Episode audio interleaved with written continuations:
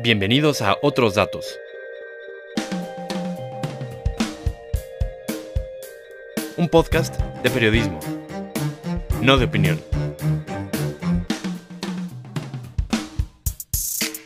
Hola, soy Eduardo García, editor en jefe de la agencia Infocel, del portal financiero Sentido Común. Estoy de forma virtual, obviamente, con el gobernador del Banco de México, Alejandro Díaz de León, para conversar de la decisión de política monetaria que tomó hoy hace unas horas la Junta de Gobierno en torno a la tasa de interés de referencia. Gobernador, muchas gracias por el tiempo. ¿Qué tal? Un gusto estar contigo y con tu audiencia. Gracias. Eh, gobernador, eh, la Junta, y debo de decirlo porque es importante, determinó de forma unánime eh, recortar en un cuarto de punto porcentual la tasa objetivo para dejarla en 4.25. Y bien, este recorte era esperado y es el número 11 que toman las autoridades monetarias.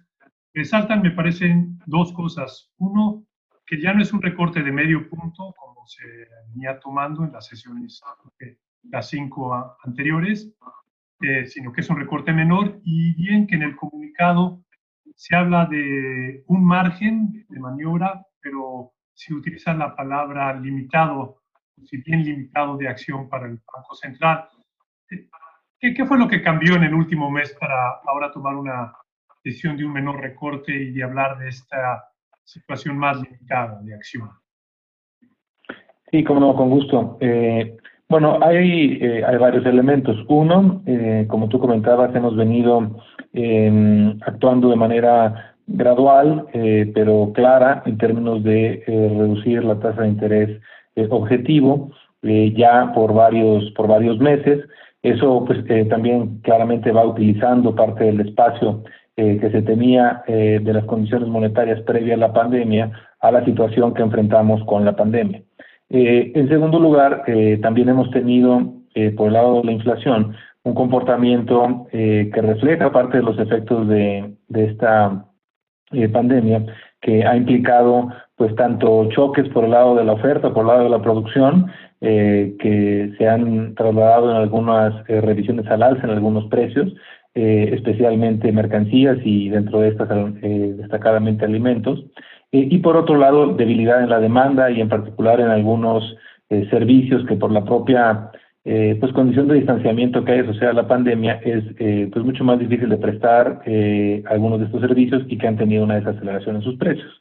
Ha dominado el, el primero y hemos tenido una inflación subyacente que ha venido aumentando. También por el lado de la no subyacente hemos tenido un aumento en los combustibles, en general en los energéticos, como parte de las eh, pues de la recuperación que ha tenido la demanda global y de la moderación que ha habido por el lado de la oferta eh, de hidrocarburos en particular.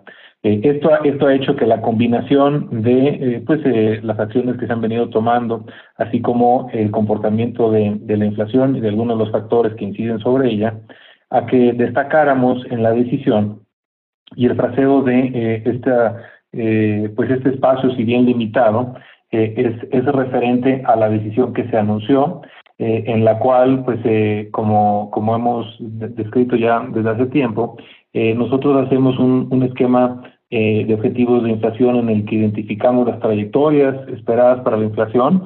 Vamos a conocer un pronóstico puntual de ocho trimestres hacia adelante y en función de las variables que pueden ir presionando y reduciendo a dicha, dicha trayectoria es que consideramos que eh, existe o no espacio para movernos en una u otra dirección. Y es en ese sentido también que en el comunicado destacamos que eh, para la eh, conducción de la política monetaria eh, hacia adelante, pues tendrá un, una, dependerá de manera importante de la evolución de estos factores que inciden sobre las perspectivas de, de inflación. En ese sentido, Ah, eh, parece ser también, creo que lo refleja el comunicado, de que tampoco hay demasiada intranquilidad por la evolución de los precios, tal vez por los dos factores que menciono, por el lado de la demanda y por el lado de la oferta. Y las expectativas de los agentes económicos tampoco se han modificado demasiado. ¿Es, es, es correcta esta interpretación que estoy haciendo?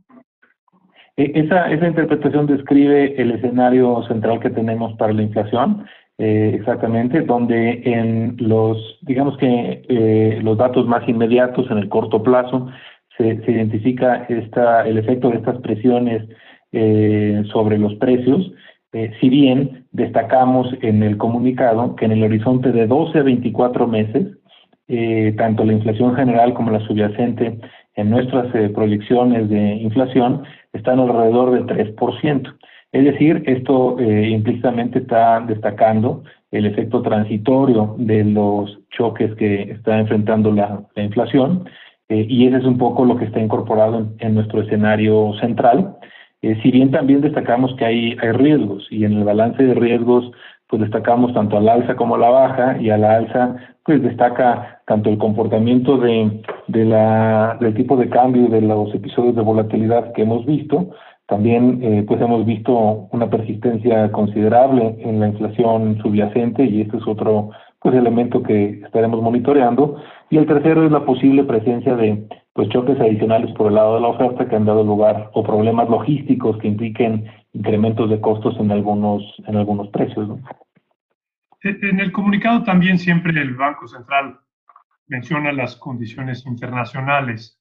Eh, en esta ocasión eh, eh, un, banco central relevante a nivel mundial, obviamente, es la Reserva Federal, y ellos han anunciado que prácticamente mantendrán sin cambio su tasa de referencia de cero por dos años o hasta 2022. Eh, esto ayuda al Banco Central Mexicano al menos a no tener la posibilidad de que la Reserva suba tasas y entonces ustedes puedan estar con una visión más enfocada a lo doméstico para la toma de sus decisiones? Eh, yo, creo que eh, eh, apuntas a un tema clave que destacamos en el, en el comunicado. Eh, la verdad es que es un cambio significativo el que anunció la Reserva Federal en su estrategia de política monetaria y no solo en la estrategia, sino también en su reunión inmediata posterior al anuncio del cambio de estrategia, en el cual, como tú señalas, reforzaron con distintos elementos, tanto eh, los ligados a que pues estarán manteniendo tasas eh, eh, básicamente donde están hasta que la inflación supere moderadamente la meta de 2%. Eso es muy probable que nos dé un tipo de respuesta o de reacción de la Reserva Federal distinto a lo que vimos en 2016, 17 y 18, y que tengamos, como tú señalabas, pues una una, tasa más baja por más tiempo eh, en esta ocasión y eso reduce la, presión que pudiera haber sobre eh, el resto de los activos en, los mercados internacionales y eso de alguna u otra manera pone menos presión eh, por el lado de tasas de interés hacia adelante. destacaría que eso es un elemento constructivo y, positivo para poner menos tensión en los mercados financieros y propiciar pues un mayor apetito por riesgo, pero destacaría que hay otros efectos que lo pudieran en el corto plazo contrarrestar, como pueden ser pues algunos riesgos eh, pues tanto por la mayor contagio en algunas economías avanzadas, que se ha acompañado de, medidas de contención y de distanciamiento social más, intensas, eh, también elementos geopolíticos que han estado eh, presentes en las últimas semanas, e inclusive también políticos o, o de hasta tensión social en algunas economías. Correcto, sí. Eh, finalmente, gobernador, en el comunicado también se menciona, y estoy tal vez parafraseando, que, que México debe fortalecer los fundamentos macroeconómicos y adaptar, adaptar las acciones necesarias tanto en el ámbito monetario fiscal para contribuir a un mejor ajuste de los mercados nacionales y en su conjunto. En este sentido, y desde el punto de vista fiscal, que la parte monetaria pues, la, han venido anunciando a lo largo del año. El paquete económico que presenta la actual administración eh, da una buena señal desde la perspectiva del Banco Central de Finanzas Públicas. Yo, creo que como, como tú señalas eh, y en y la manera como lo señala el comunicado, para el Banco de México es importante y, para que la economía tenga un, buen eh, funcionamiento el que tengamos un sólido ah, andamiaje o, marco macroeconómico. y de este es, hay básicamente tres pilares, que es la, política monetaria, la política fiscal y un sólido sistema financiero. Y en cuanto a la política fiscal, y entendemos que puede haber varias combinaciones de ingreso y gasto que sean sostenibles, lo que es clave es que eh, tengamos y mantengamos en todo momento finanzas públicas sostenibles. Eh, entendemos que la determinación de esta mezcla de ingreso y gasto eh, y destino de gasto, pues es claramente en el ámbito del, Ejecutivo y en particular la Secretaría de Hacienda en combinación con el, Legislativo en la aprobación del, paquete económico para el año siguiente. Eh, y lo que es muy importante es que se mantenga esta eh, pues, sostenibilidad en las finanzas públicas y balance entre ingreso-gasto.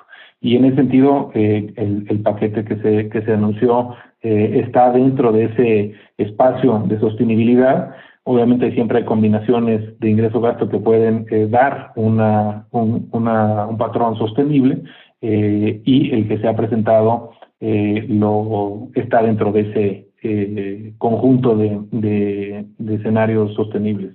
Correcto. Pues, gobernador, eh, me podría quedar platicando con usted toda la noche, pero el tiempo se nos acabó. No sé si quisiera agregar algo más. Pues agradecerte la oportunidad, Eduardo, y, un saludo y, muchas gracias. No, gracias eh, por el tiempo y estamos en contacto. Gracias, hasta luego. Hasta luego.